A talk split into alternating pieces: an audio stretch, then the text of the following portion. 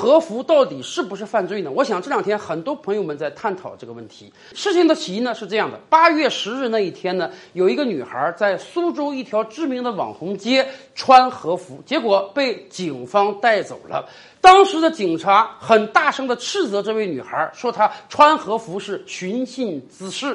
这个事儿引得很多朋友们的热议，尤其是在八月十五日当天，尤其是八月十五日又是一个特殊的日子。咱们这么讲吧，我觉得如果有人在七月七号、九月十八号、八月十五号这一天在公共场合公开穿和服，那你肯定是伤及中国人民的感情的。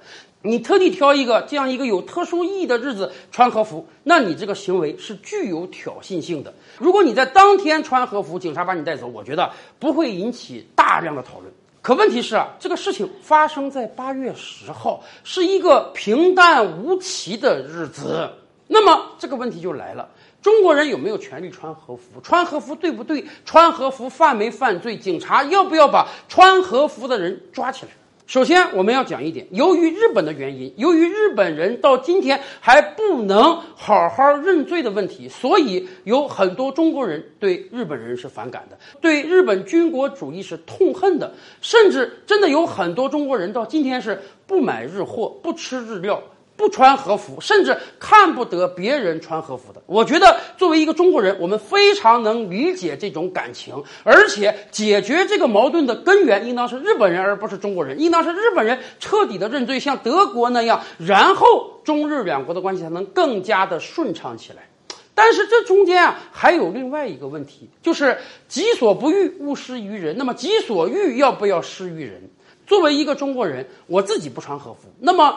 我能不能允许别人穿和服，或者说，我看到别人穿和服，我应当抱以一种什么样的态度？我觉得你可以指责他说你不应当穿和服。那么，我能不能因为他穿和服了就报警把他抓起来？显然，现在这个还不行。为什么？因为我国没有任何一部法律规定，在公共场合穿和服是有罪的，穿和服是要被抓起来的。所以，今天问题的关键就是穿和服合不合法。我觉得很多中国人会说，你就是不应当穿和服，你穿和服就是伤及了中国人民的感情。好，如果我们有大量的人有这样的想法，这个事儿不难啊，我们应当推动律法呀。我们应当进行广泛调研，听取民意。有没有可能，我们把这个事儿立一个法？从今天开始，在中华人民共和国的土地之上，任何人只要你穿了和服，你就是一种犯罪行为，警方就可以抓你，法院就可以判你。形成判例之后，警告后人千万不要穿和服。